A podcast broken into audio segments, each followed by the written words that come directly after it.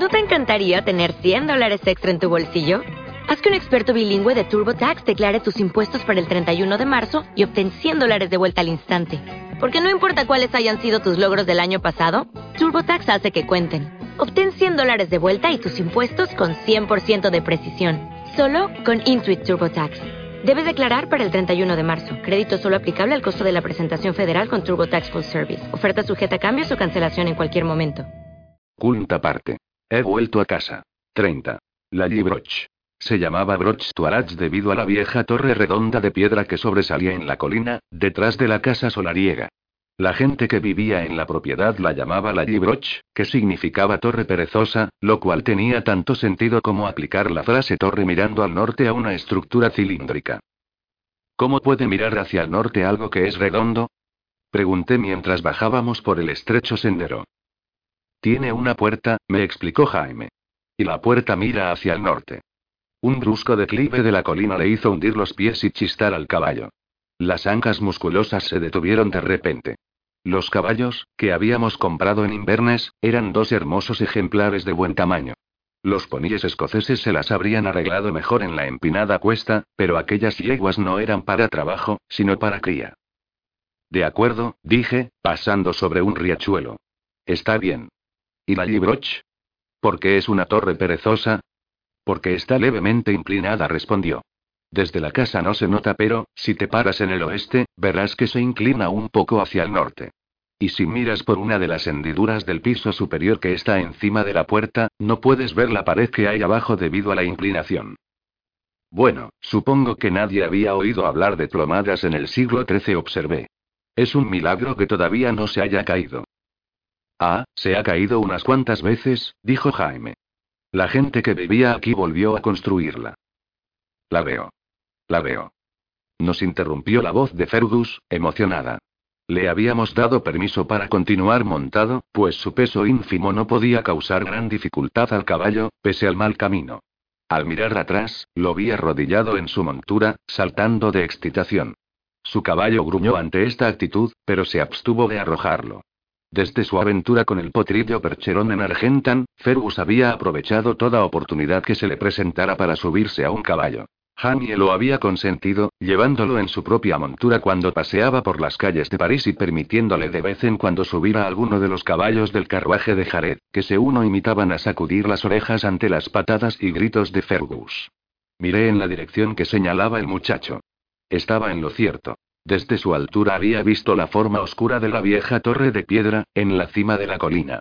La casa solariega estaba más abajo y era más difícil de ver. Situada en una hondonada entre los campos de cebada, se veía oscurecida en parte por una fila de árboles que la abrigaban de la fuerza del viento. Vi que Jamie alzaba la cabeza y miraba hacia la Gibroch. El viento jugueteó con su pelo y los pliegues de su capa. Me recordó el modo en que se hablan hinchado las velas de los barcos, al salir del puerto de Le. Me había parado en el final del muelle, observando las idas y venidas de los barcos. Jared Munro se había puesto a mi lado, observando con expresión afable las riquezas que pasaban de barco a barco, algunas de su propiedad. El Portía, uno de sus barcos, nos llevaría a Escocia. Jamie me había contado que todos los barcos de Jared tenían los nombres de sus amantes, evocadas en los mascarones de proa. Entrecerré los ojos en la proa del barco, tratando de decidir si Jamie se habría burlado de mí.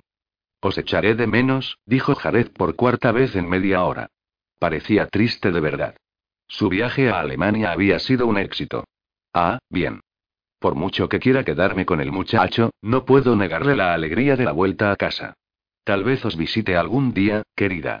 Hace mucho tiempo que no voy a Escocia. También nosotros te echaremos de menos, le respondí. Había otras personas a las que extrañaría. Louise, la madre Hildegarde, Gergersman y, sobre todo, el maestro Raymond.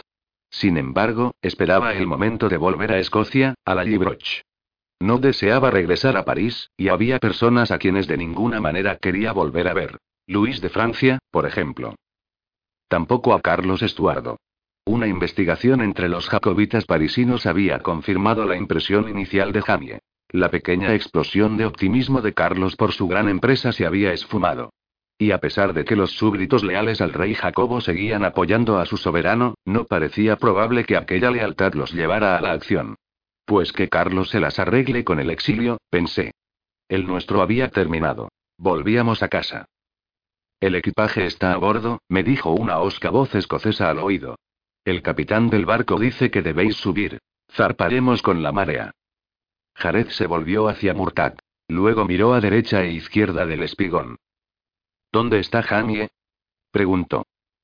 Murtag sacudió la cabeza hacia el muelle. En una taberna. Emborrachándose. Me había preguntado cómo planeaba Jamie soportar el cruce del canal. En el lugar que Murtag indicaba, vi a Fergus, sentado cerca de la entrada de un bar, montando guardia. Jared, a quien la incapacidad de su sobrino al principio le produjo incredulidad y después risa, sonrió al escuchar esta noticia. Ah, ¿sí? preguntó. Bueno, espero que haya terminado su última copa cuando vayamos a buscarlo. De lo contrario ya a ser difícil arrastrarlo por la pasarela. ¿Y por qué lo ha hecho? Pregunté a Murtad, algo irritada. Le dije que tenía laudano. Se dormiría mucho más rápido. Murtag se limitó a pestañear una vez. Sí. Dijo que si iba a tener dolor de cabeza, prefería disfrutarlo. Y el whisky tiene mucho mejor saber que esa porquería negra. Vamos, entonces, si quieres ayudarme. En el camarote delantero del portía, me senté en la litera del capitán, observando las idas y venidas de la marea, con la cabeza de mi marido sobre las rodillas. Un ojo se entreabrió y me miró. Le quité el pelo húmedo de la frente. Apestaba a coñac y whisky.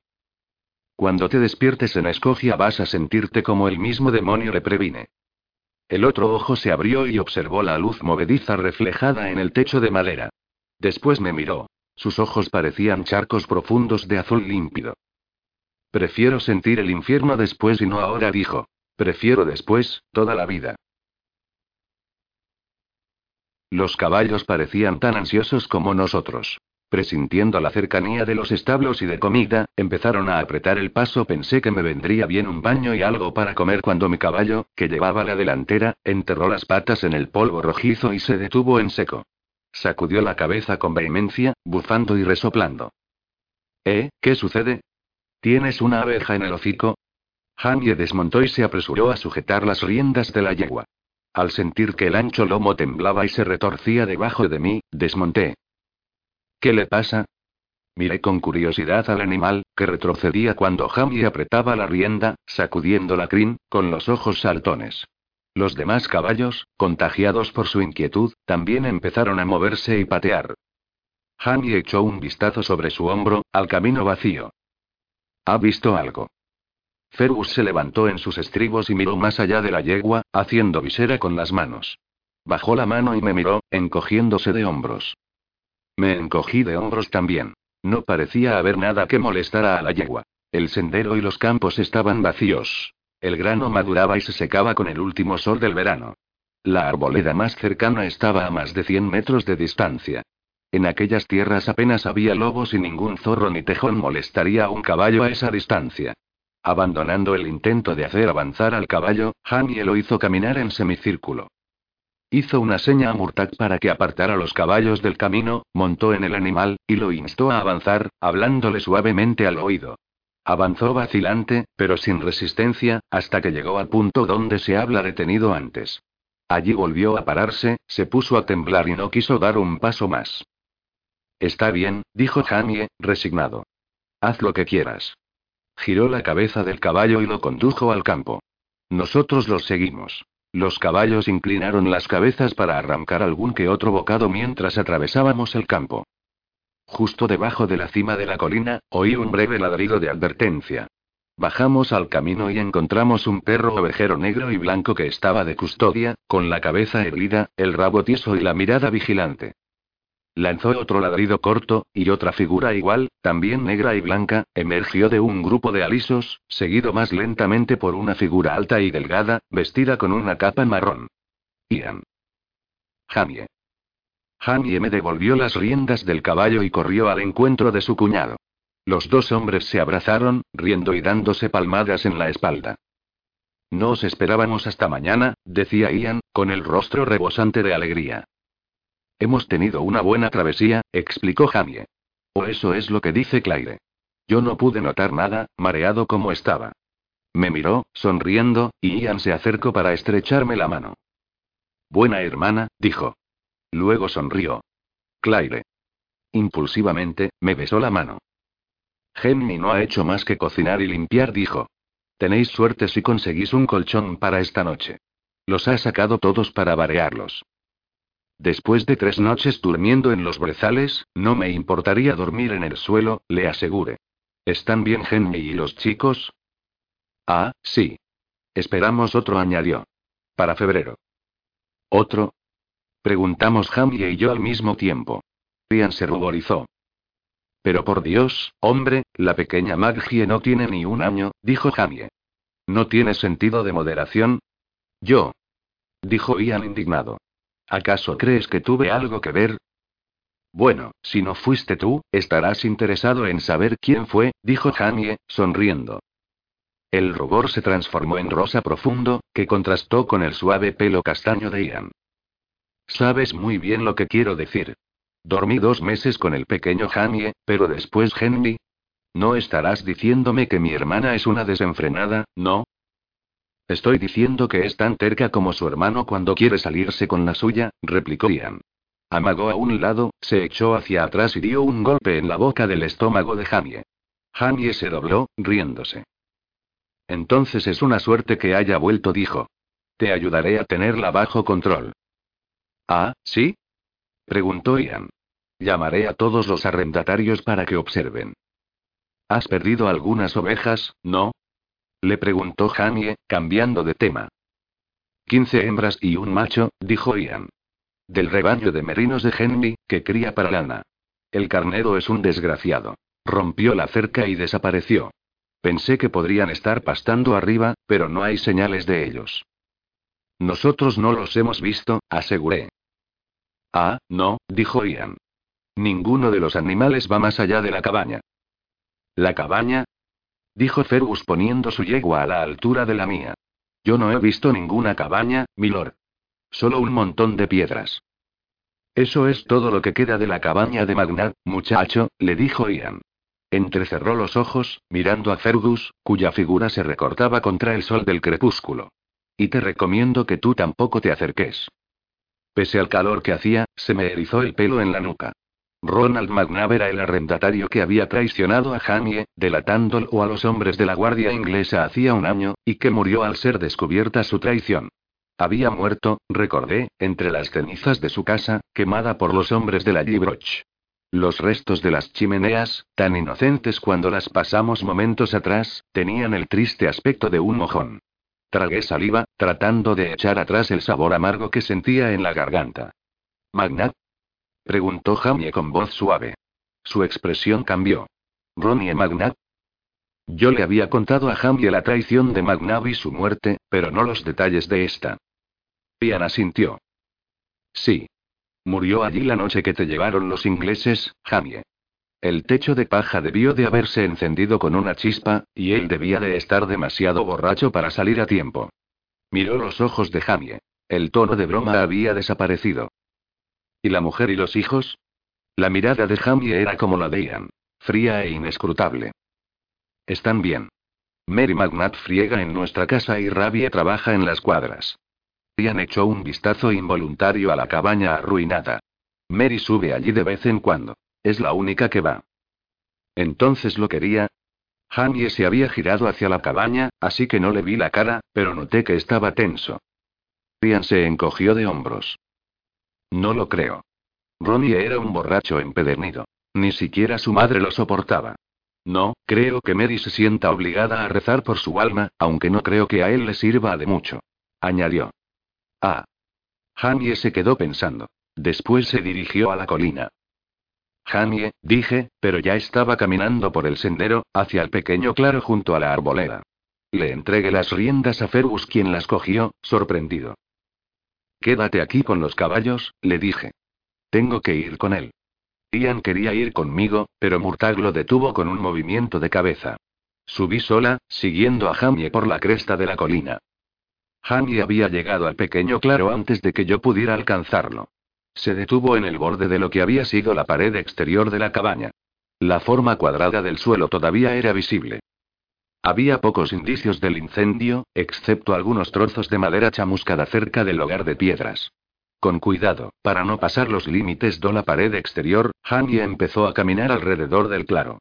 Lo hizo tres veces, caminando siempre a la izquierda, para evitar el mal que pudiera haber quedado en el lugar. Permanecía a un lado, observándolo. Era una ceremonia privada, pero no podía dejarlo solo. Aunque no me miraba, yo sabía que se alegraba por mi presencia.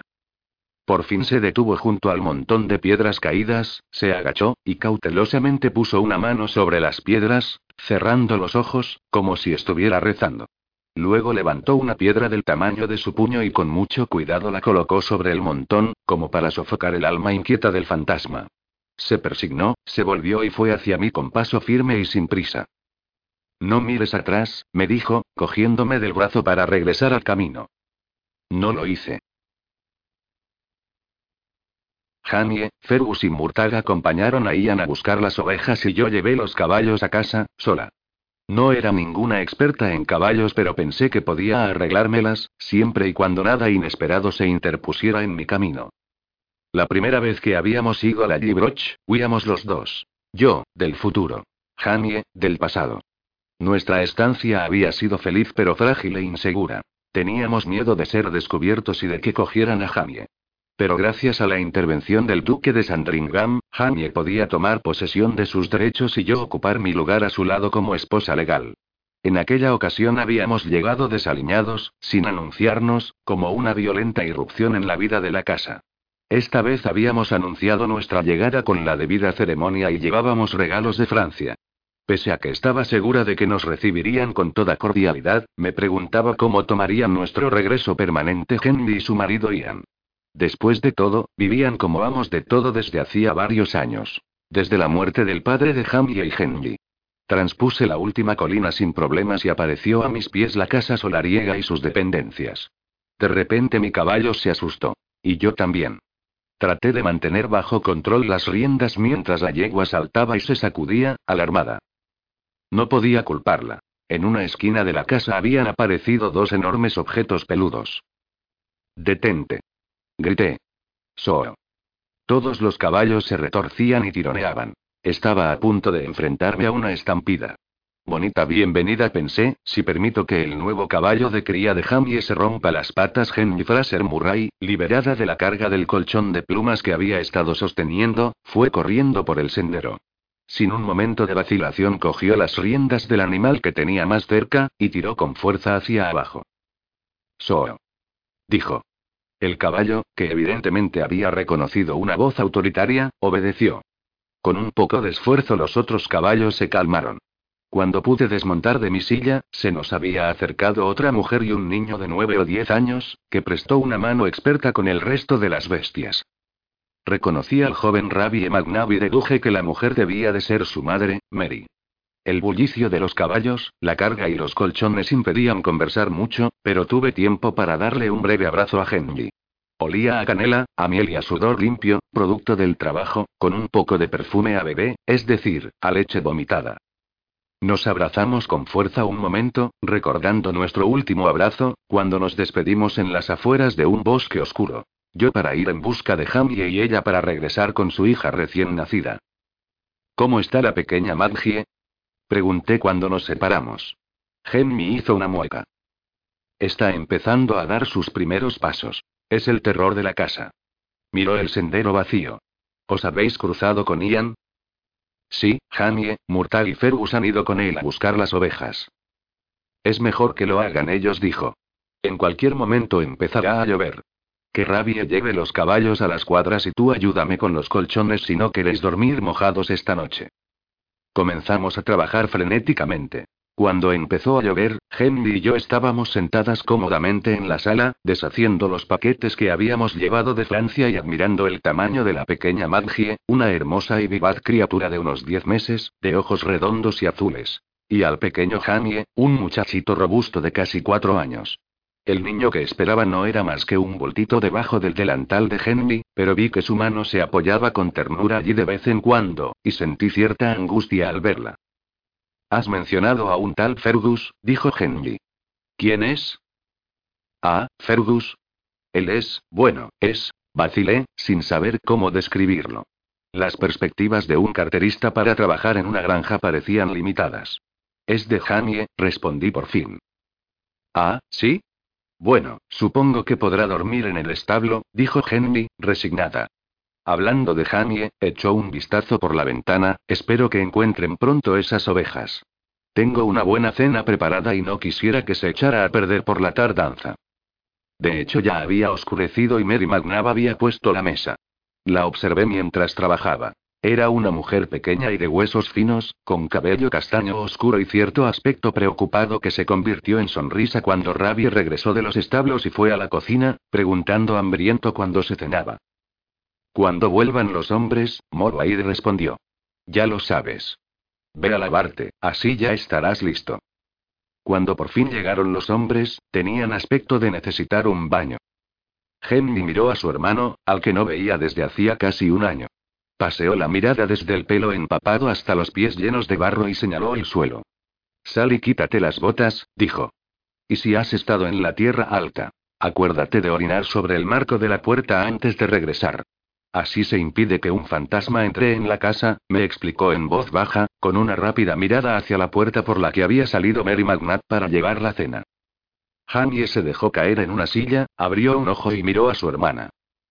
Desembarco en Escocia casi muerto por la travesía, cabalgo durante cuatro días por las colinas para llegar aquí y cuando llego ni siquiera puedo entrar en casa a tomar un trago. Por el contrario, salvo a buscar ovejas perdidas. Y cuando por fin llego, quieres echarme otra vez a la oscuridad para orinar sobre la puerta. Puaf. Volvió a cerrar el ojo, cruzó las manos sobre el estómago y se hundió en su silla. Querido Jamie, dijo su hermana. ¿Quieres tu cena, o se la doy a los perros? Permaneció inmóvil un largo rato, con los ojos cerrados. Después se levantó con mucho esfuerzo. Con un ademán del hombro. Llamó a Ian y siguieron a Murtad, que ya estaba fuera. Cuando salía, Jamie se agachó y con un largo brazo puso en pie a Fergus y lo arrastró con él. Bienvenido a casa, dijo Jamie de mal humor y, con una última mirada melancólica al fuego y al whisky, se arrastró una vez más hacia la noche. 31. Correspondencia. Después de aquella fría bienvenida, las cosas mejoraron rápidamente. La Librocha absorbió a Jamie como si nunca se hubiera ido, y yo también entré sin esfuerzo en la vida de granja. Era un otoño inestable, con lluvia frecuente, pero también con bellos días soleados. El lugar bullía de vida. Era la época de la cosecha y todo el mundo corría. Además, había que hacer los preparativos para el invierno. Todas las granjas de las tierras altas estaban aisladas, pero la Gibroch lo estaba más aún. No había buenos caminos que llevaran a ella, aunque llegaba el correo. El mensajero subía por los riscos y las laderas cubiertas de brezo. Era la única conexión con el mundo exterior, un mundo que se tornaba irreal en el recuerdo. A veces tenía la sensación de que no era yo la que había bailado entre los espejos de Versalles. Pero las cartas nos devolvían a Francia, y al leerlas veía los álamos de la Rue Tremoulins y oía las campanadas de la catedral que había al lado del Vital de Sanges. Louise tuvo un hijo varón. Sus cartas ponderaban a su Henry. Al padre no lo mencionaba. Tampoco la carta de Carlos Estuardo, que llegó un mes después, mencionaba al niño. Según Jamie, era más incoherente que de costumbre. Todo eran planes vagos y grandiosos. El conde de Mar escribió una carta sobria y circunspecta, que evidenciaba su irritación con Carlos. El Bonnie Prince no se estaba portando bien. Era grosero y autoritario con sus súbditos más leales, hacía caso omiso de los que podían ayudarlo e insultaba a los demás. Hablaba sin tino y bebía en exceso. Todo esto se adivinaba entre líneas. Dada la actitud de la época con respecto al consumo de alcohol por parte de los caballeros, pensé que la conducta de Carlos debió de haber sido espectacular para merecer semejantes comentarios. Supuse que el nacimiento de su hijo no le había pasado inadvertido. La madre Hildegarde escribía de vez en cuando. Sus cartas eran breves esquelas escritas entre tarea y tarea.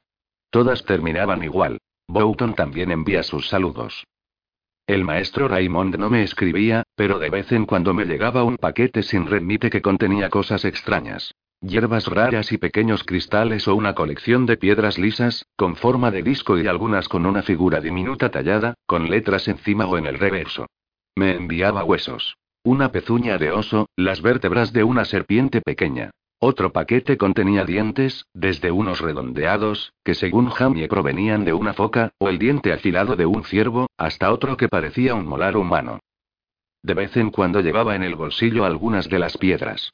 Lo único que sabía es que eran antiguas. Databan por lo menos de la época romana, tal vez de antes. Y por el aspecto de algunas de las criaturas talladas, la intención original debía de haber sido que fueran mágicas. No sabía si poseían alguna virtud real, como las hierbas, o si eran simples símbolos, como los signos de la cábala. Pero me gustaban. Aunque disfrutaba de las tareas domésticas, me gustaban más los paseos por la región. Siempre llevaba un gran cesto con regalos para los niños y medicamentos necesarios. La pobreza y la falta de higiene hacían que las enfermedades fueran comunes, y no había médicos desde Fort Williams, al norte, esta Inverness, al sur. Algunas enfermedades podían ser tratadas, como las encías sangrantes o las erupciones de la piel, típicas del escorbuto leve. Otras se hallaban más allá de mi poder. Apoyé una mano sobre la cabeza de Rabbi Magnat. Ahora está bien, dije. Su madre se dio cuenta tanto como yo. El niño dormía. Gracias a la Virgen, murmuró Mary Magnat, persignándose. Y a vos, Milady. Pero yo no he hecho nada, protesté. Lo cual era cierto. La única ayuda que había prestado a Rabi era hacer que su madre lo dejara tranquilo. De hecho, había necesitado mucha determinación para que dejara de obligarlo a comer salvado mezclado con sangre de gallo, agitar plumas quemadas bajo su nariz o echarle agua fría. Ninguno de estos remedios era de mucha utilidad en un ataque de epilepsia. Cuando llegué, la madre de Rabie se estaba lamentando por no haber podido administrarle el más efectivo de los remedios. Agua de manantial bebida en la calavera de un suicida. Me asusto tanto cuando lo veo así, dijo Mary McNabb. La última vez que le pasó llamé al padre McMurtry, y él rezó muchísimo tiempo y lo salpicó con agua bendita para echar fuera los demonios. Pero ahora han vuelto.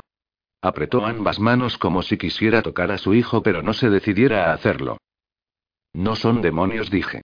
Es solo una enfermedad, y tampoco es muy grave. Si lo decís vos, milady, murmuró. Se veía que no estaba convencida. Estará bien. Traté de consolar a la mujer. Siempre se recupera de estos ataques, ¿no? Los ataques habían comenzado hacía dos años, probablemente como resultado de los golpes administrados por su difunto padre, pensé. Aunque los ataques no eran muy frecuentes, su madre se aterrorizaba cuando se producían. Sí, aunque a veces se golpea la cabeza muy fuerte. Sí, ese es un riesgo, dije. Si vuelve a hacerlo, aléjalo de cualquier objeto duro y déjalo solo. Sé que suena mal, pero es lo mejor. Deja que el ataque siga su curso y, cuando haya terminado, acuéstalo. Sabía que mis palabras tenían un valor relativo, por más ciertas que fuesen. Cuando me volví para irme, oí un ruidito en el bolsillo de mi falda y tuve una inspiración repentina. Metí la mano y saqué un par de piedras mágicas suaves y pequeñas. Elegí una blanca con la figura de un hombre retorciéndose. Así que para eso es, pensé. Cósele esto en el bolsillo, dije, colocando la pequeña piedra mágica en la mano de la mujer. Lo protegerá de, de los demonios. Me aclaré la garganta. No te preocupes por él aunque tenga otro ataque. Lo superará. Entonces me marché. No estaba segura de si me estaba convirtiendo en una médica mejor o en una charlatana con más experiencia. Sin embargo, aunque no era mucho lo que podía hacer por Rabie, podía ayudar a su madre, o permitir que se ayudara, por lo menos. La curación proviene del paciente, no del médico. Eso me lo había enseñado Raymond. Dejé a los Magnat para continuar con mis faenas. Visité dos de las cabañas del oeste de la granja. Todo estaba en orden en casa de los Kirby y de los Weston Fraser. Cuando regresaba, me senté bajo una haya para descansar un momento. El tronco del árbol era liso, pero todavía había bastantes hojas en su copa. Me apoyé y cerré los ojos. El encierro en las cabañas de los agricultores me había dado dolor de cabeza. La apoyé en la suave corteza y empecé a respirar profundamente. Era un intento de emular la sensación que el maestro Raymond me había provocado en el pital de Sanjes. Evocar la visión y sensación de cada parte de mi ser, imaginando exactamente cómo se veía y qué sentía cada uno de los diversos órganos y sistemas funcionando normalmente. Me quedé sentada escuchando los latidos de mi corazón. Al principio el ritmo era rápido, por el esfuerzo de la subida, pero enseguida disminuyó. Permanecí sentada con los ojos cerrados y seguí el recorrido de mi sangre. Sentía la piel sensible y los labios algo hinchados. El dolor de cabeza había desaparecido. Me quedé allí un rato respirando. Después me levanté y bajé la colina, camino a casa. En realidad, nunca había tenido un hogar. Huérfana a los cinco años, había llevado una vida académica errante junto a mi tío Lang durante los trece años siguientes. Había vivido en tiendas, en cuevas y en pirámides vacías. Quentin Lambert Beauchamp, doctor en filosofía y no sé cuántos títulos más, era un famoso arqueólogo cuando un accidente de coche terminó con la vida de su hermano, mi padre, y yo quedé en manos de él. Como no era persona que se fijara en detalles minúsculos como una sobrina huérfana, el tío Lang me había metido interna en una escuela. Pero yo no quise aceptar los caprichos del destino sin luchar y me opuse a ir allí. Y el tío Lang reconoció algo en mí que él poseía en grandes cantidades, se encogió de hombros y me arrancó para siempre de un mundo de orden y rutina, sábanas limpias y baños diarios para seguirlo en su vida de vagabundo.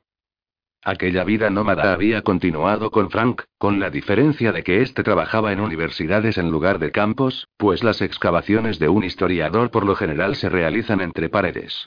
Así que, cuando estalló la guerra en 1939, fue menos terrible para mí que para la mayoría. Me había mudado del último apartamento que alquilamos al Hospital Pembroke, y de allí a Francia. Antes de terminar la guerra, estaba de regreso a Pembroke. Y después unos breves meses con Frank, antes de viajar a Escocia para reencontrarnos, y una vez allí perdernos de una vez y para siempre. Por todo esto me parecía extraño, y al mismo tiempo maravilloso, despertarme en la granja de la Gibroch, junto a Jamie, y recordar que él había nacido en aquella cama. Todos los sonidos de la casa los había oído él con tanta frecuencia que ya no los percibía. Pero yo sí. Su madre, Ellen, había plantado el rosal de la entrada.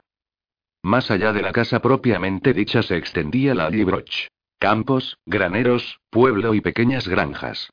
Hanny había pescado en los arroyos que bajaba de las colinas, había trepado a los robles y a los imponentes alerces y había comido junto a la chimenea de cada una de las granjas. Era su lugar. Sin embargo, él también había vivido en medio del desorden y el cambio. La prisión, la fuga, la vida sin raíces de un mercenario. Otra vez la prisión y la tortura, el exilio. Pero había vivido en un solo sitio sus primeros 14 años.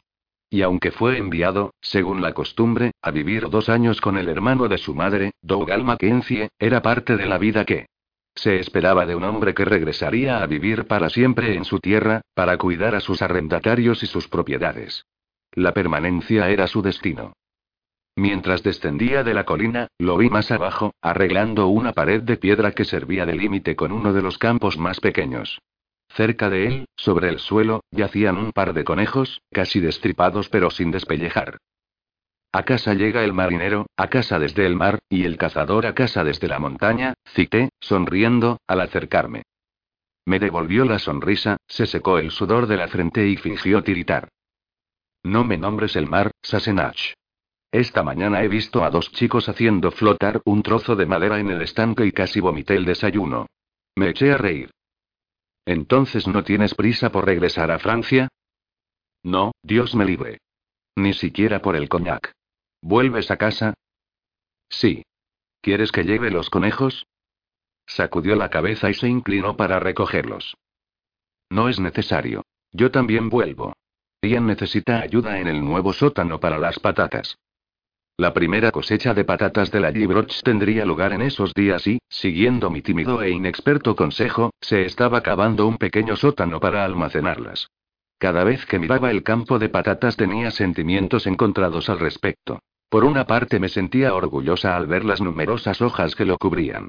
Pero por otra, sentía pánico al pensar que 60 familias dependían de lo que había debajo para pasar el invierno.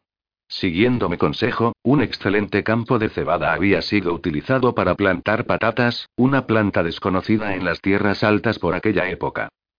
Sabía que, con el tiempo, las patatas se convertirían en una importante fuente de ingresos en las tierras altas, menos vulnerables a las plagas que la avena y la cebada.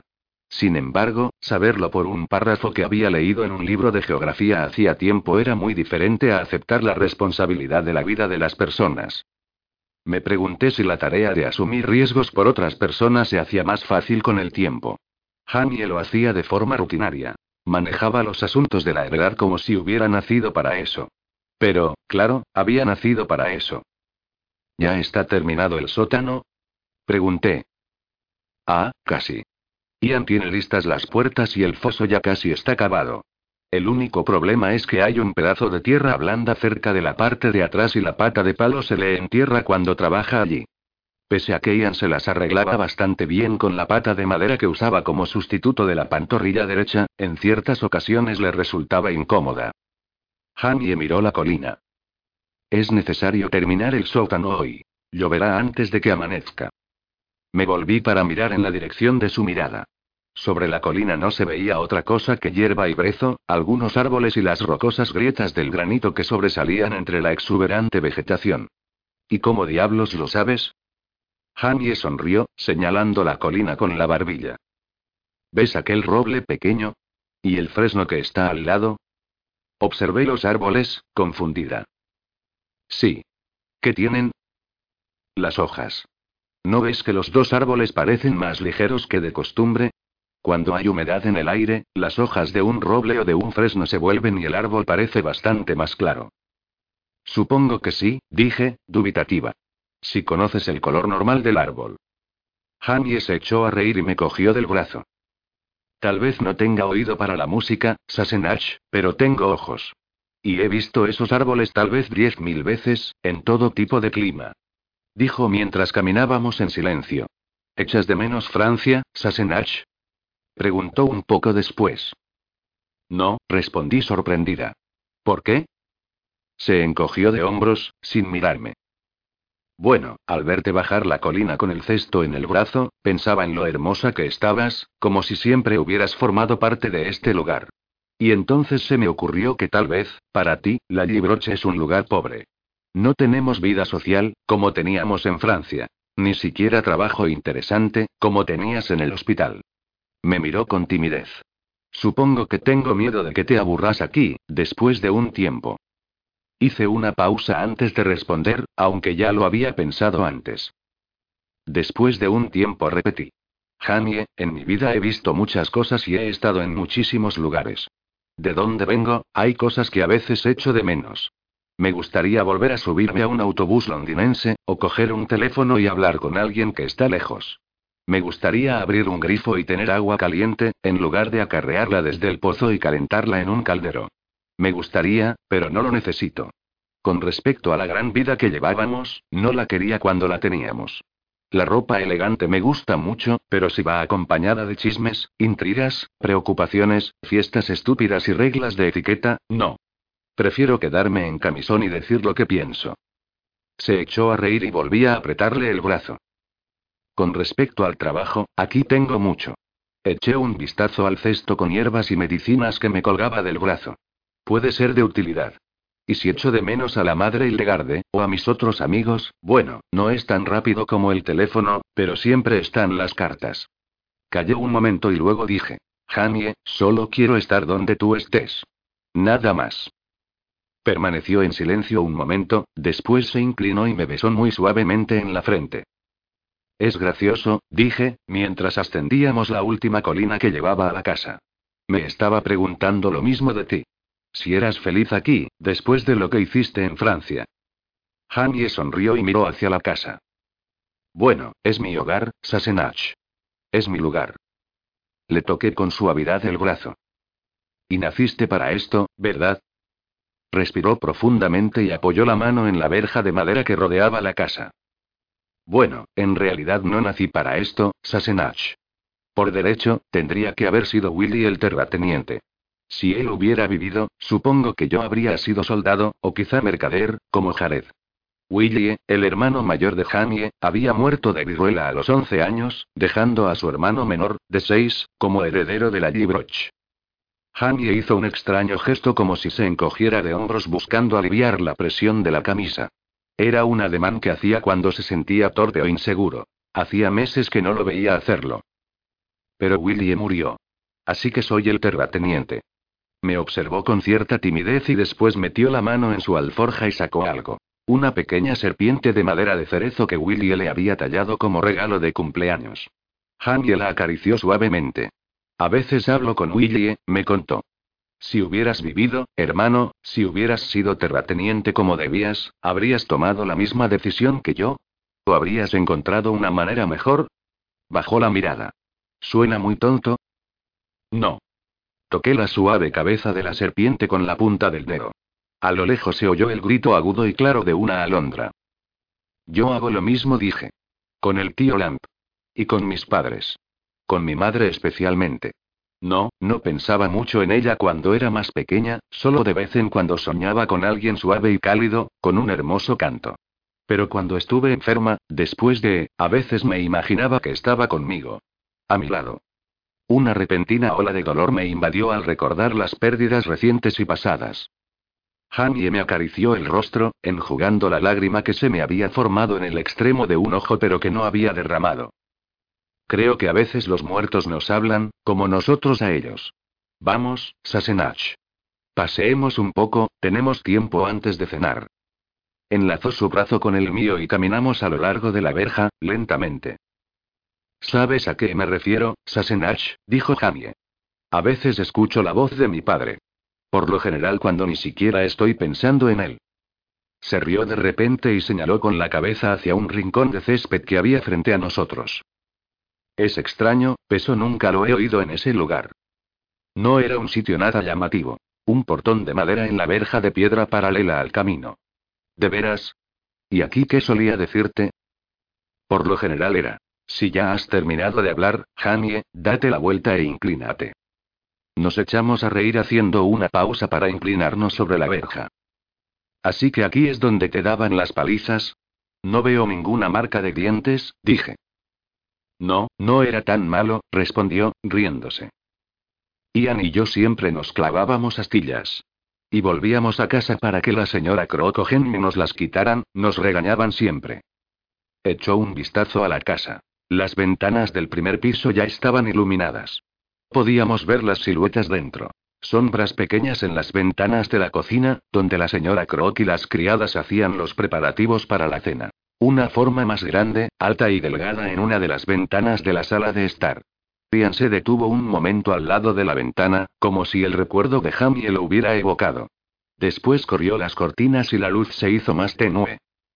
Siempre me alegraba de que Ian estuviera conmigo, dijo Jamie, todavía mirando la casa. Sobre todo cuando nos atrapaban en alguna travesura y nos daban una paliza. En los malos momentos es buena la compañía, dije, sonriendo. Así es. No me sentía tan malo cuando éramos dos para compartir la culpa. Pero lo que más me gustaba era que podía contar con él para hacer mucho ruido. ¿Te refieres a gritar? Sí. Siempre aullaba y chillaba, así que no me daban tanta vergüenza mis gritos. Claro que siempre trataba de no gritar, pero no siempre podía. Si mi padre creía que valía la pena la paliza, lo hacía bien. Y el padre de Ian tenía el brazo derecho como un tronco de árbol. ¿Sabes? Dije. No lo había pensado antes, pero ¿por qué tu padre te zurraba aquí fuera? ¿Hay espacio suficiente en la casa, o en el granero? Jamie permaneció en silencio un momento, y después volvió a encogerse de hombros. Nunca se lo pregunté. Pero supongo que era por algo parecido a lo del rey de Francia. ¿El rey de Francia? La conclusión me cogió por sorpresa. Sí dijo. No sé qué se siente al tener que lavarse, vestirse y vaciar los intestinos en público, pero te aseguro que es una experiencia muy humillante tener que explicarle a uno de los arrendatarios de tu padre qué hiciste para que estén a punto de darte una paliza. Supongo que sí, dije, con compasión mezclada con las ganas de reírme. ¿Quieres decir, que te pegaba aquí porque ibas a ser el terrateniente? Supongo que sí. De ese modo los arrendatarios sabían que comprendía la justicia, por lo menos, desde el extremo que la recibe. 32. Campo de sueños. El campo había sido arado como de costumbre, con grandes montículos de tierra y profundos surcos. Decía colinas, dijo Ian, echando un vistazo al campo de patatas, pero me parece que los montículos sirven igual. La razón de las colinas debe de ser para evitar que el agua pudra las semillas. Creo que en un campo viejo con montículos altos se consigue el mismo objetivo. Parece sensato, dijo Jamie. La planta parece estar floreciendo. Dice cuando hay que desenterrarlas. cargado con la responsabilidad de plantar patatas en una tierra donde nunca se había visto semejante planta, Ian había actuado con método y lógica. Encargó a Edimburgo las semillas y un libro sobre plantación de patatas. A su debido tiempo hizo su aparición el Tratado Científico sobre Métodos de Cultivo, por Sir Walter O'Banion Reilly, que incluía una pequeña sección sobre la siembra de patata tal como se practicaba en Irlanda.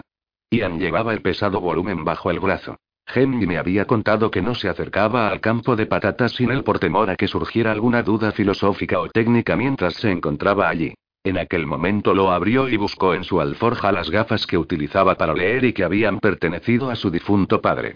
Eran pequeños círculos de cristal montados en alambre y los apoyaba en el extremo de la nariz. Parecía una cigüeña joven muy seria. La recolección de la cosecha debe realizarse simultáneamente a la aparición de los primeros gansos invernales, leyó, después miró por encima de los lentes al campo de patatas, como esperando que algún ganso apareciera en el cielo. ¿Gansos invernales? Hanny echó un vistazo al libro. ¿A qué clase de ganso se refiere? ¿A los silvestres? Pero esos se ven todo el año. Se ha equivocado. Ian se encogió de hombros. Tal vez en Irlanda solo se ven en invierno. O quizá se refiere a un tipo específico de ganso irlandés, no a los silvestres. Hanye dio un resoplido. De poco nos sirve. ¿Dice algo útil? Ian pasó un dedo por los renglones, moviendo los labios en silencio. Ya entonces se había juntado un grupo de campesinos. No hay que desenterrar las patatas cuando el suelo está mojado, nos informó Ian, produciendo un bufido más alto por parte de Jamie. Vaya, murmuró Ian para sí. Patatas podridas, insectos de patatas, cultivo de patatas, un, no, eso es solo cuando se marchitan las hojas. Plagas de las patatas, eso no podremos decirlo hasta que no las veamos. Semillas de patata, almacenamiento de patatas. Jamie se alejó de Ian. ¿Con qué agricultura científica, eh? replicó. Miró el campo. Supongo que el libro es demasiado científico para explicar cuándo están listas para comer esas malditas patatas. Fergus, que había estado siguiendo a Jamie como era su costumbre, levantó la mirada. ¿Y por qué no cavas un poco y miras? preguntó. Jamie miró a Fergus de hito en hito. Abrió la boca, pero no salió ningún sonido. La cerró, le dio una suave palmadita en la cabeza y fue a buscar una horca. Los campesinos, que habían ayudado a plantar y cuidar el campo bajo la dirección de Ian, asistido por Sir Walter, se agruparon para ver el resultado de su labor. Hanny eligió una planta floreciente cerca del borde del campo y apoyó la horca cuidadosamente cerca de la raíz. Conteniendo la respiración, puso un pie sobre la horca y empujó. Los dientes se deslizaron lentamente en el barro. También contuve la respiración. En aquel experimento estaba en juego mucho más que la reputación de Sir Walter O'Banion Reilly. O la mía. Han y Ian habían confirmado que la cosecha de cebada de aquel año había sido menos abundante de lo normal, aunque suficiente para satisfacer las necesidades de los arrendatarios de la Gibroch. Sin embargo, con otro año de escasez se agotarían las magras reservas de grano. La Gibroch era una heredad próspera. Pero solo en comparación con las demás granjas de las tierras altas. El éxito de la cosecha de patatas significaba la diferencia entre hambre y prosperidad durante los dos años siguientes. Hanny empujó la horca. La tierra se abrió alrededor de la planta y, con un repentino pop, reveló su tesoro. Una. Un se elevó entre los espectadores al ver la miríada de globos marrones aferrados a las raíces de la planta desenterrada. Ian y yo caímos de rodillas sobre el barro, buscando entre la tierra las patatas separadas de la planta madre. Ha funcionado. Decía Ian mientras arrancaba patata tras patata. Mira el tamaño de esa. Sí, y mira esta. Exclamé maravillada, sosteniendo una del tamaño de mis dos puños juntos. Por fin tuvimos la producción de la primera planta en una canasta. Unas 10 patatas de buen tamaño, más de 20 del tamaño de un puño y algunas pequeñitas del tamaño de pelotas de golf. ¿Qué opinas? Hanny escrutó nuestra colección con curiosidad. ¿Deberíamos dejar el resto para que las pequeñas crezcan más? ¿O las cosechamos ahora, antes de que venga el frío? Ian buscó sus lentes. Al recordar que había dejado a Sir Walter junto a la valla, abandonó el esfuerzo.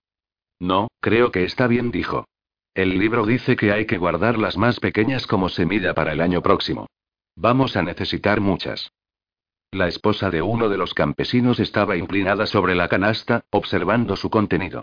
Estiró un dedo y tocó una de las patatas. ¿Decís que se comen? Arrugó la frente con escepticismo. No veo cómo pueden molerse en el molinillo para hacer pan o gachas. Bueno, no creo que sirvan para moler, señora Murray le explicó Jamie. Ah, no. La mujer miró de reojo la canasta. Bueno, ¿y para qué sirven, entonces? Bueno, sé, empezó Jamie, y se detuvo. Se me ocurrió, como seguramente se le acababa de ocurrir a él, que a pesar de haber comido patatas en Francia nunca había visto cómo se preparaban. Oculté una sonrisa al verlo mirar con impotencia la patata llena de tierra que tenía en la mano. Ian también la miró. Al parecer Sir Walter no decía nada de cómo cocinarlas. Se asan. Fergus vino al rescate una vez más. Se relamió al ver las patatas. Hay que ponerlas en las brasas. Se comen con sal. Y con manteca también, si hay. Ay, dijo Jamie con alivio.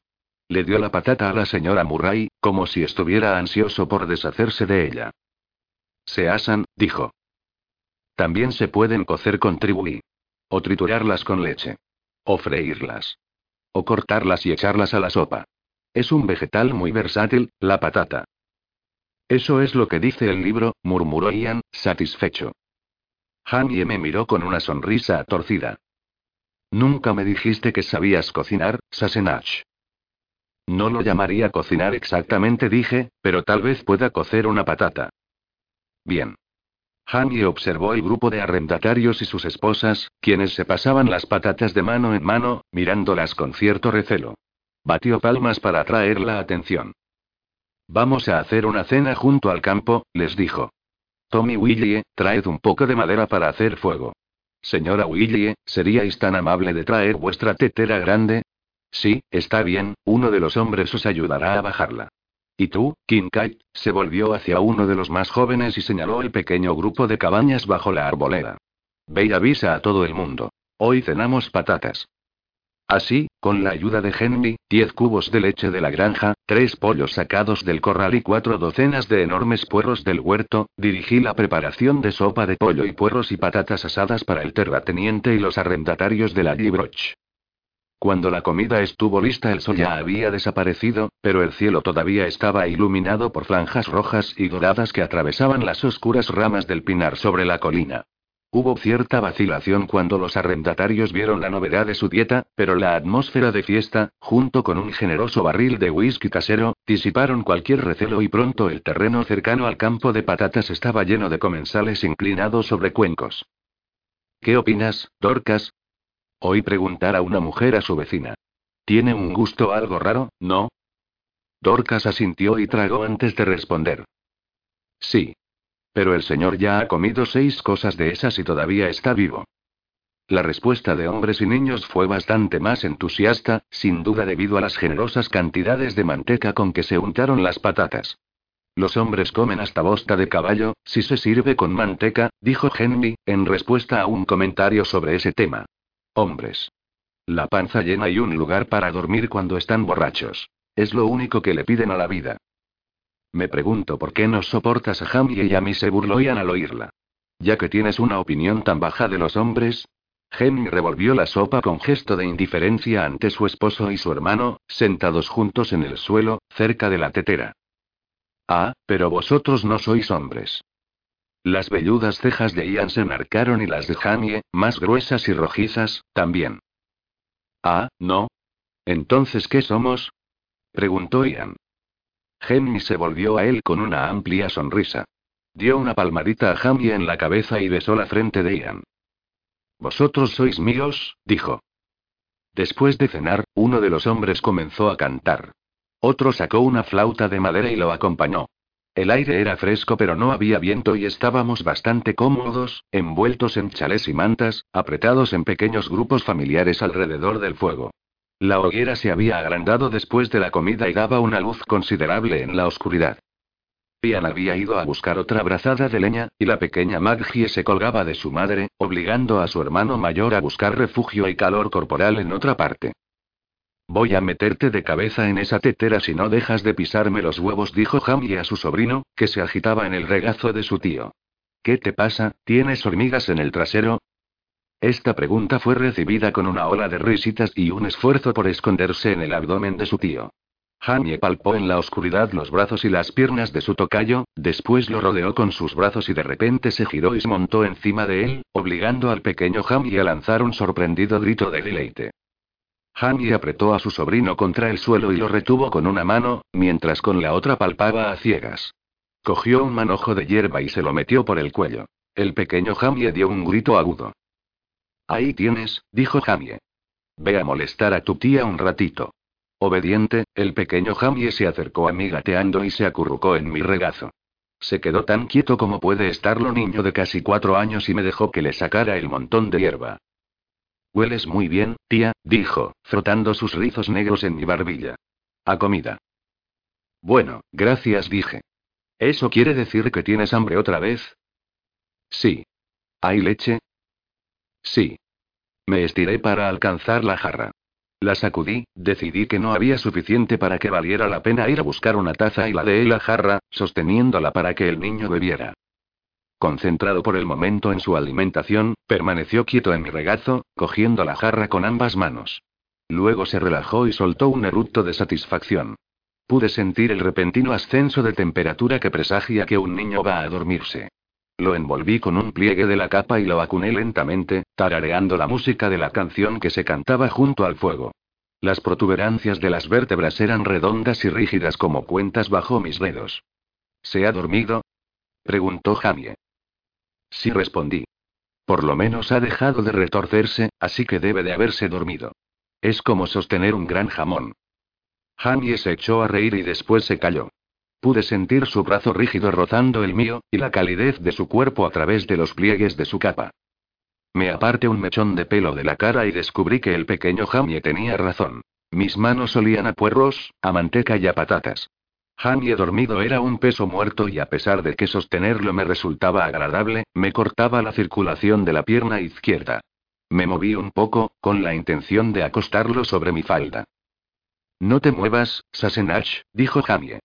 Solo un momento, Modwine, quédate quieta. Obedecí y permanecí inmóvil, hasta que Jamie me tocó el hombro. Ya está, Sassenach dijo, estabas tan hermosa, con el fuego reflejado en el rostro y el pelo ondeando al viento. Quería que me quedara grabada esa imagen. Me giré y sonreí. La noche estaba oscura y fría, viva por la gente que nos rodeaba. Sin embargo, no había nada donde estábamos sentados salvo la luz y el calor, y nosotros dos. 33.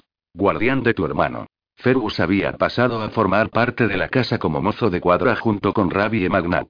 A pesar de que Rabi era un año o dos menor que Fergus, eran tan grande como el delgado niño francés.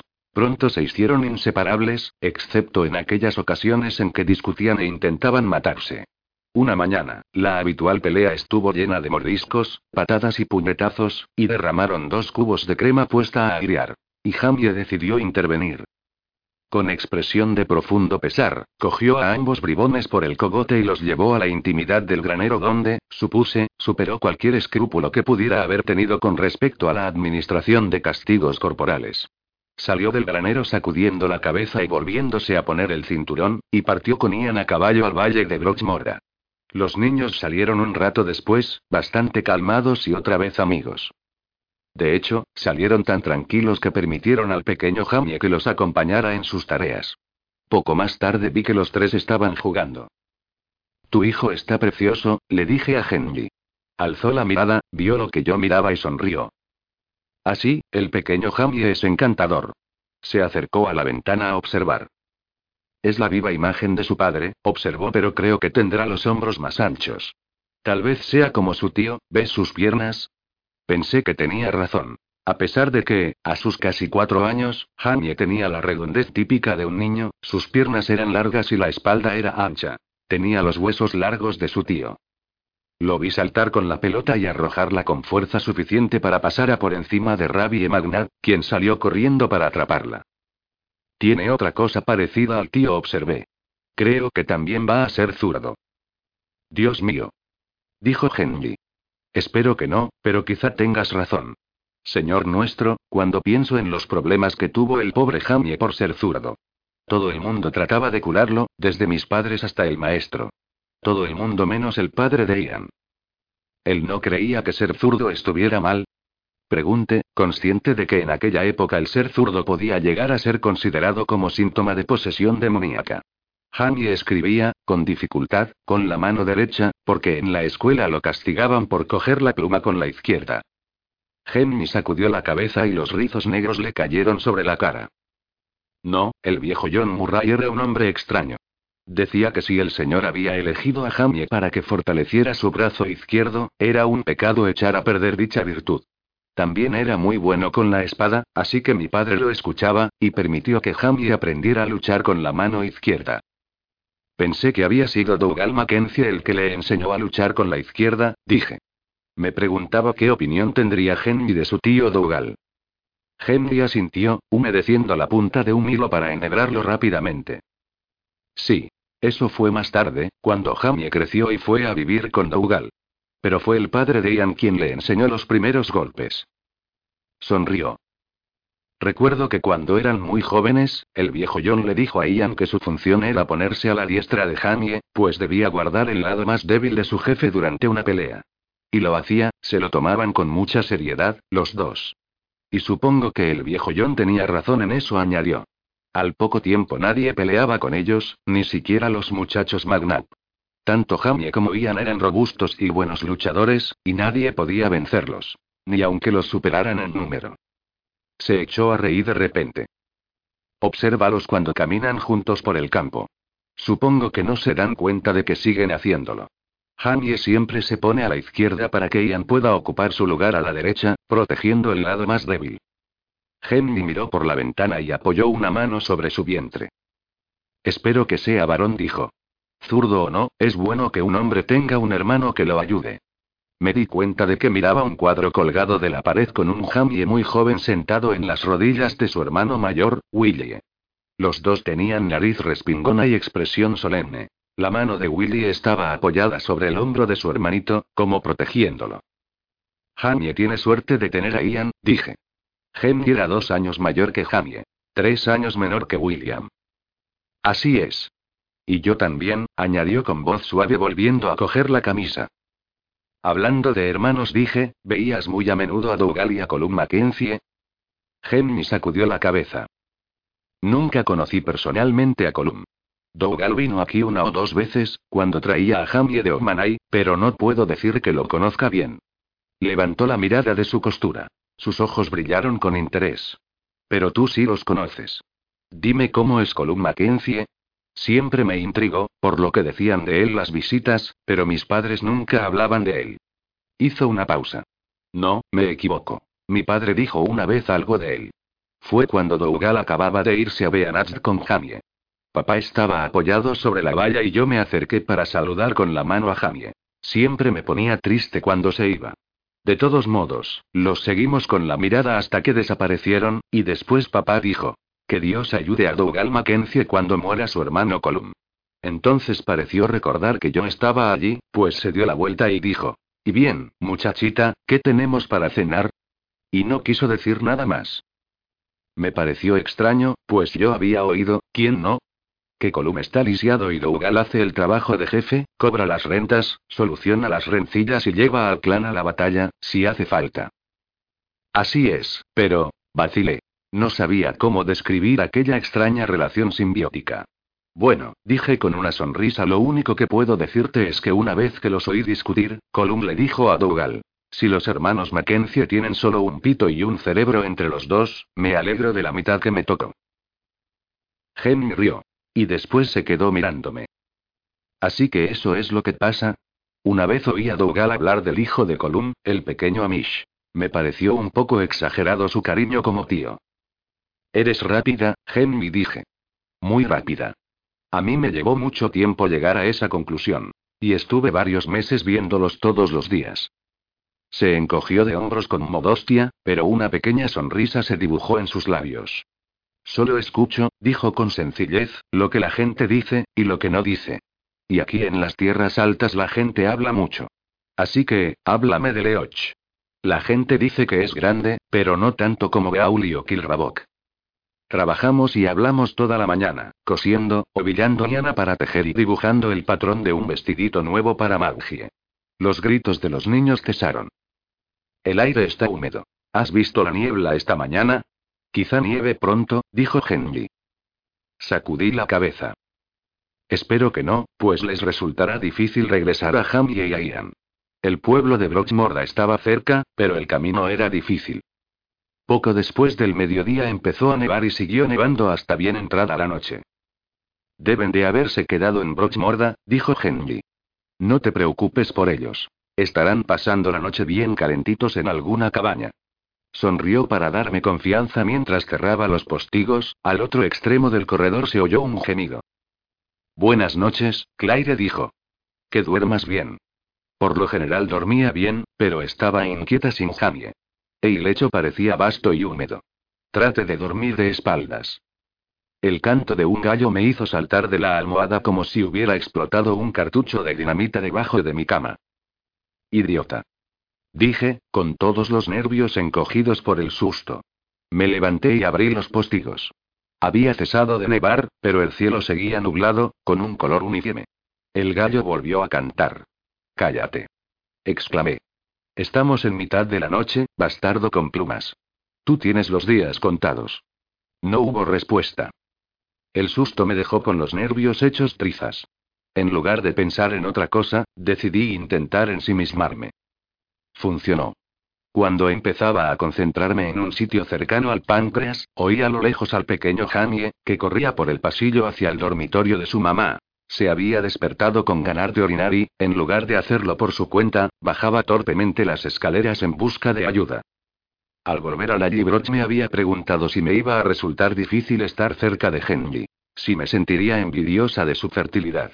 Y podría haberlo estado, de no haber visto que ser madre de muchos hijos también tenía sus inconvenientes.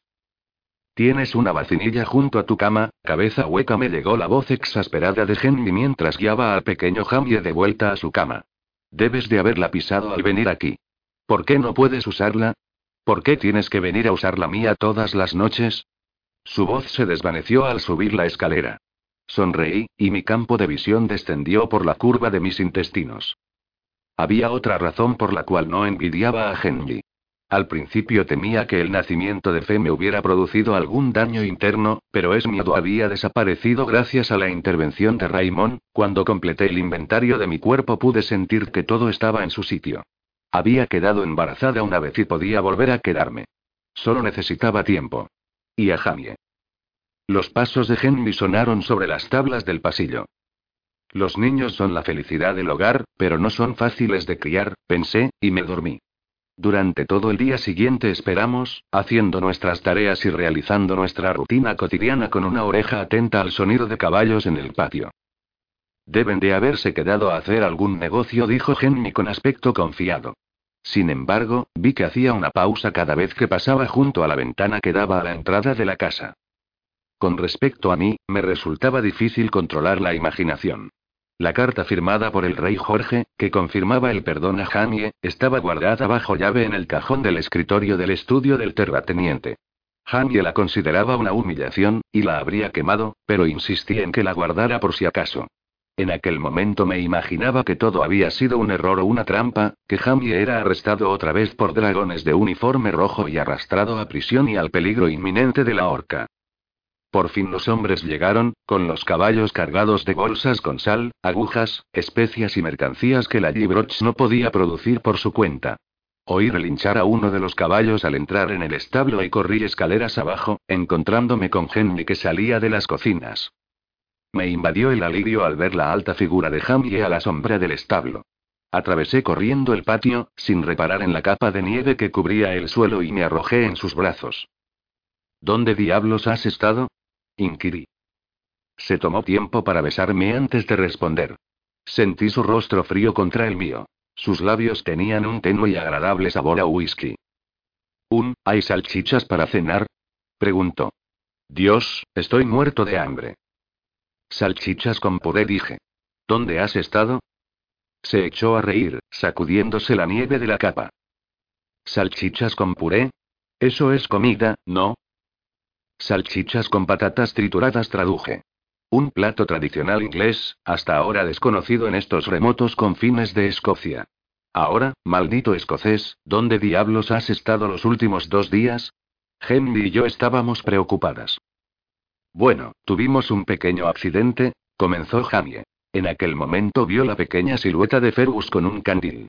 Ah, ¿has traído una luz, Fergus? Buen muchacho. Colócala allí, donde no le prendas fuego a la paja, y después lleva a esta pobre bestia a su establo.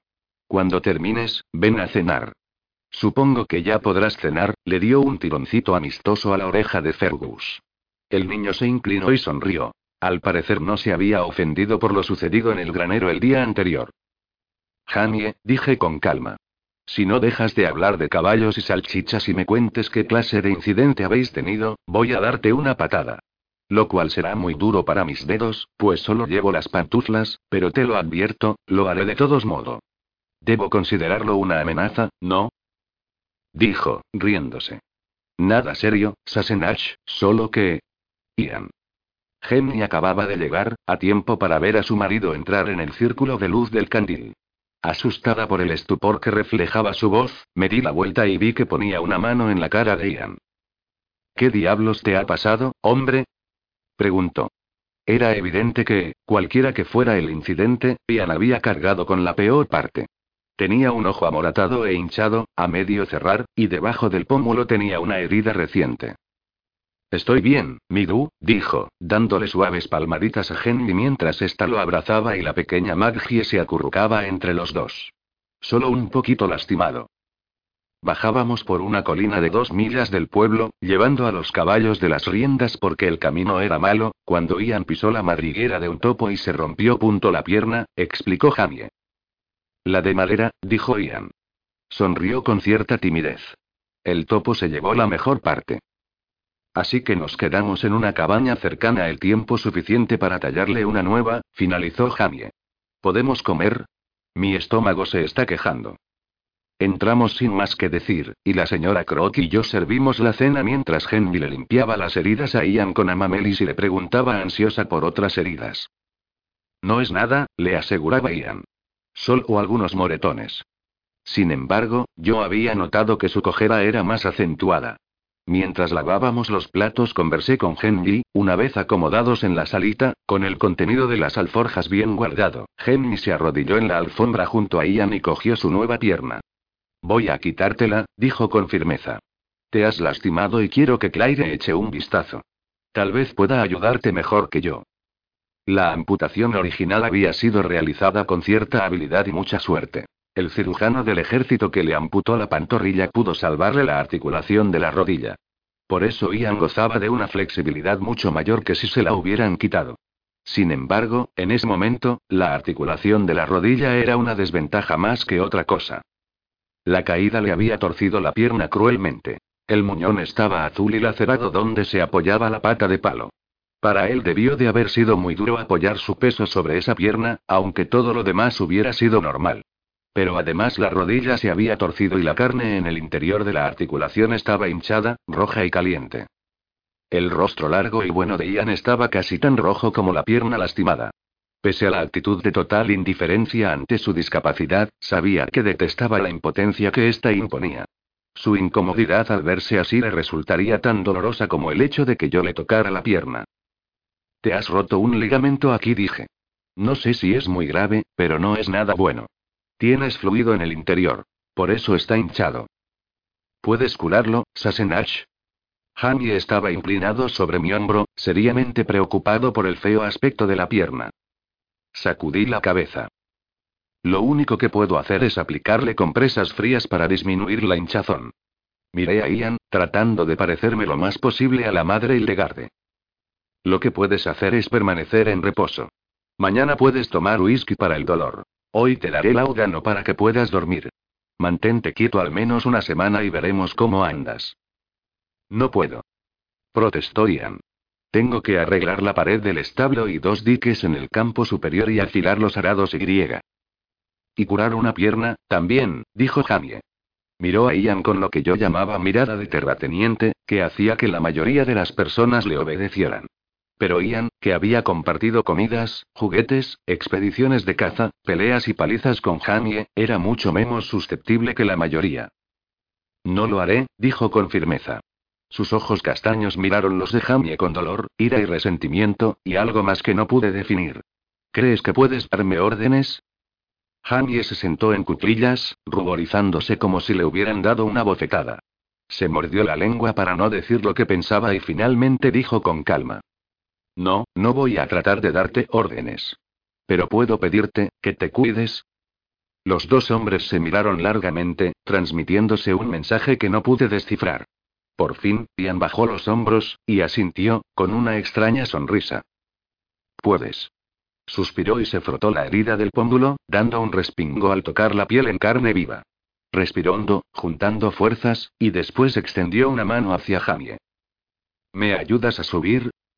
Fue una tarea incómoda, subir dos tramos de escaleras a un hombre con una sola pierna, pero lo conseguimos. En la puerta del dormitorio Jamie dejó a Ian con Henry. Cuando se retiraba, Ian dijo algo en gaélico. Todavía no dominaba esa lengua, pero me pareció que había dicho. Que estés bien, hermano. Jamie hizo una pausa, miró hacia atrás y sonrió. La vela iluminaba sus ojos. Tú también, Mobratai. Seguía Jamie por el corredor hasta nuestro propio dormitorio. Por sus hombros caídos me di cuenta de que estaba cansado, pero quería hacerle algunas preguntas antes de que se durmiera. Son solo algunos moretones, había dicho Ian para que Henry no se asustara. Era cierto. Algunos moretones. Además de las magulladuras de la cara y la pierna, yo había visto las marcas oscuras medio ocultas por el cuello de la camisa. Por mucho que Ian hubiera molestado al topo, no podía imaginarlo tratando de estrangularlo para vengarse. Hanye no quiso dormirse de inmediato. Ah, la ausencia hace más cariñoso el corazón, ¿no? Dije. La cama, que la noche anterior me había parecido tan ancha, ahora apenas nos contenía a los dos. ¿Qué? dijo. Ah, el corazón. Sí, eso también. No te detengas, el masaje es maravilloso. No te preocupes, te daré un poco más de masaje, le aseguré. Pero déjame que apague la vela. Me levanté y la apagué. El reflejo de la nieve daba luz suficiente a la habitación, aunque estuviera la vela apagada. Pude ver con claridad a Jamie, a la larga forma de su cuerpo relajada debajo de los edredones. Me deslicé a su lado y tomé su mano derecha, reanudando el lento masaje de los dedos y la palma. Dio un largo suspiro, que fue casi un gruñido cuando froté un pulgar con firmeza. Endurecidos tras largas horas de asir las riendas de su caballo, los dedos se calentaron y relajaron lentamente bajo mi caricia. La casa estaba en silencio y la habitación fría, fuera del santuario del lecho.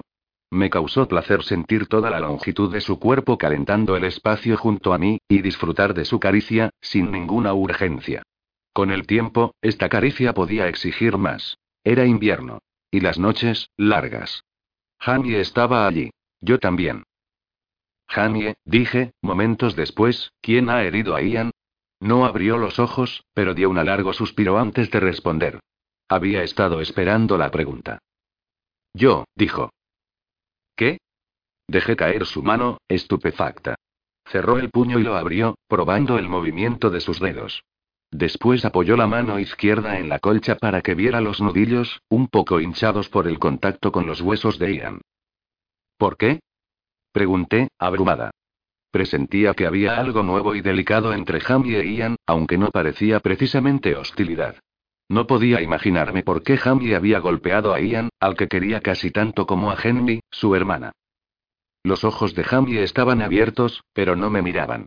Se frotó los nudillos, observándolos. Aparte de algún leve rasguño, Jamie no tenía otras marcas. Al parecer Ian no le había devuelto los golpes. Es que Ian ha estado casado mucho tiempo, dijo a la defensiva. Y yo diría que estuviste tomando sol demasiado tiempo, observé, mirándolo fijamente, si no fuera porque no hay sol. ¿Acaso tienes fiebre? No, dijo, evadiendo mis intentos por tocarle la frente. No, es solo que, déjame, Sassenach, estoy bien. Apretó los labios, pero después se dio por vencido y me contó toda la historia. Era cierto que Ian se había roto la pierna de madera al pisar una madriguera de topo cerca de Brochmorda. Era casi de noche.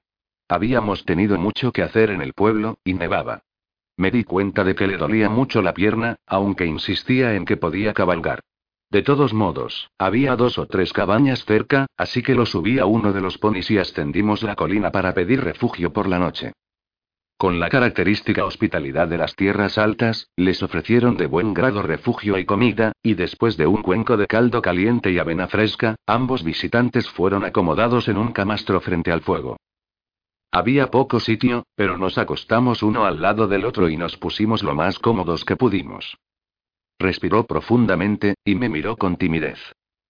Bueno, yo estaba agotado por el viaje y dormí profundamente. Supongo que Ian hizo lo mismo.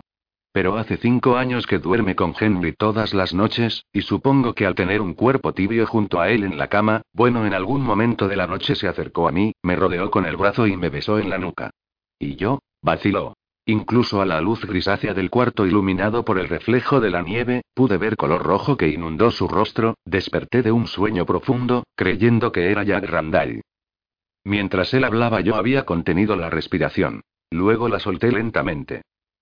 Debe de haber sido un cheque terrible, dije. Jamie torció la boca. Más bien fue un chequeo terrible para Ian. Me di la vuelta y lo golpeé en la cara.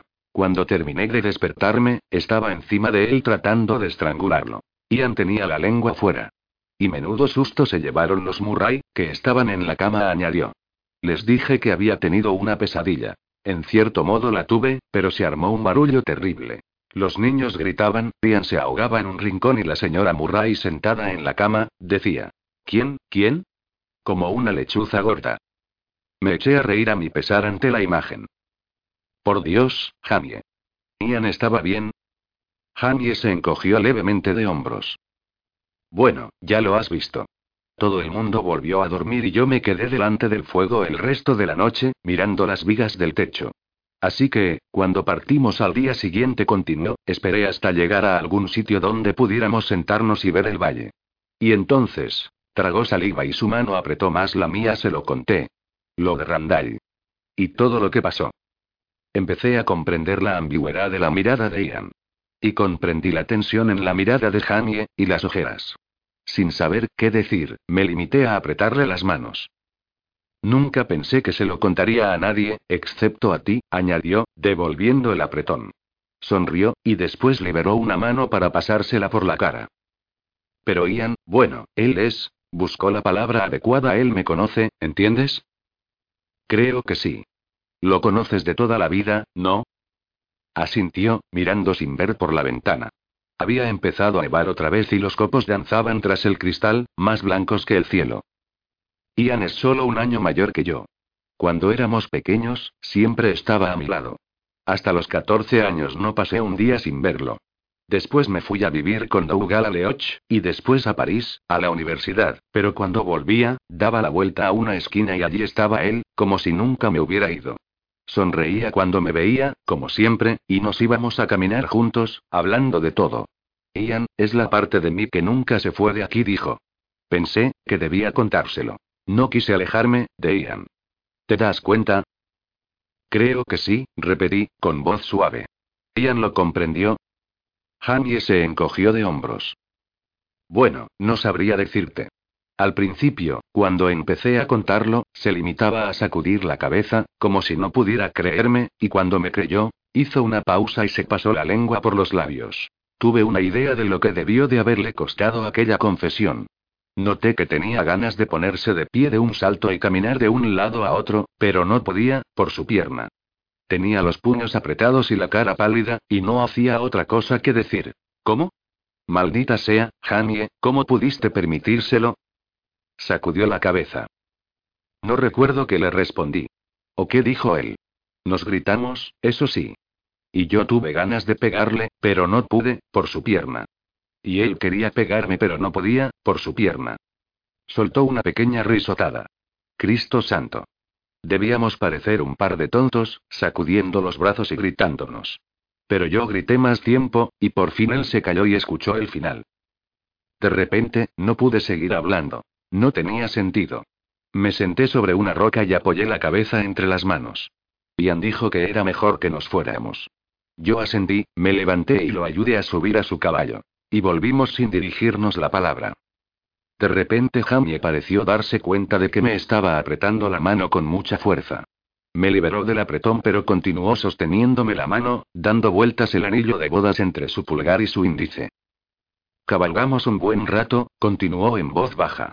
Entonces oí un ruido a mis espaldas y me detuve para esperar al caballo de Ian. Me di cuenta de que había estado llorando. Todavía lo estaba, las uno lágrimas le manchaban la cara.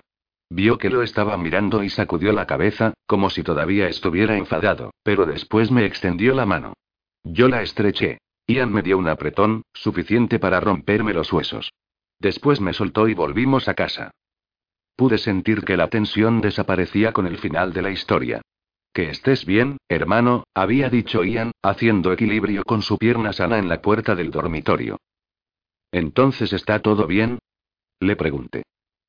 Lo estará. Jamie se relajó por completo y hundió la cabeza en las almohadas. Me alegro de que hayas vuelto a salvo, dije. Me desperté con la misma luz gris por la mañana. Jamie, ya vestido, estaba de pie junto a la ventana. Ah, ¿estás despierta, Sassenach? dijo. Qué bien. Te traje un regalo. Revolvió en su alforja y sacó un montón de piedras y cintas para el pelo. ¿Cintas para el pelo? dije. Gracias, son preciosas.